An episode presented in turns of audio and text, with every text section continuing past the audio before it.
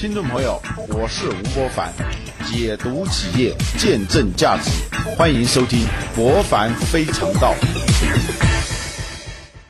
听众朋友们好，今天我和大家说说礼品经济和体验经济。最近采访了两家看似不起眼的小企业，真实的感受到了什么叫礼品经济和体验经济。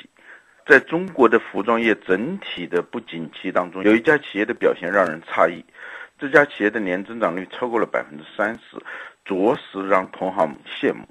很少有人意识到中高档服装具有礼品经济的特点，购买者与使用者的分离，使得购买者的基本诉求不是性价比，而是如何讨得使用者的欢心，从而使购买者对价格不敏感，以情感定价的逻辑来购买商品，这是礼品经济的基本特点。这家童装企业的成功就在于它触到了城市富裕的独生子女家庭中的购物逻辑，正是它很好的利用了相对富裕家庭当中购买儿童用品的礼品经济的特征，才才让这家企业走出了红海。呃，与这家童装企业有相通之处的呢，是一家提供儿童家具和儿童房业务的一家企业，外需的疲软。房地产调控让中国家具行业在近几年一直处于低迷状态当中，而这家企业却能保持高增长，原因之一也在于它触到了礼品经济的脉搏。两家企业呢都购买了国际著名的动漫形象的使用权，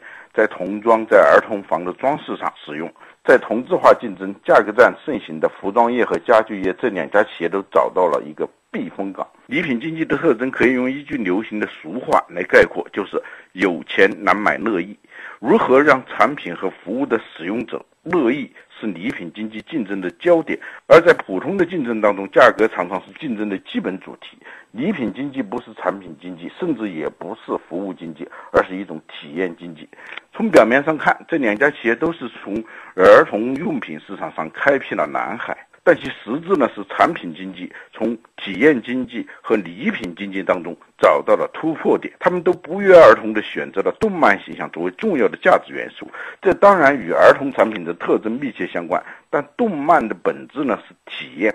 迪士尼商业模式的成功正是体验经济的成功，动漫只是其表，动漫的背后是体验和情感。这才是这种商业模式的底色。比如说，愤怒的小鸟就是一个明显的反面的例子。愤怒的小鸟是一个不折不扣的动漫形象，从传播的知名度上，愤怒的小鸟不亚于任何一种动漫形象。而愤怒的小鸟呢，模仿迪士尼的商业模式呢，却越走越艰难。很可能呢是半途而废，原因就在于它所包含的体验过于单一，人们是从一款动作单一的游戏当中认知这个卡通形象的，它没有名字，没有性格，没有故事，不管其卡通形象的辨识度是多么鲜明，它的整体形象却是单调的、陌生的和模糊的，完全呢不可以与。米老鼠和白雪公主这样的动漫形象相比，反过来看，中国的动漫产业如果不明白体验经济和礼品经济的真谛的话，那它将会永远处于以不断的努力证明自己永远不会成功的这样一种这样一种尴尬的境地。它会让整个产业最终呢成为一只愤怒的小鸟。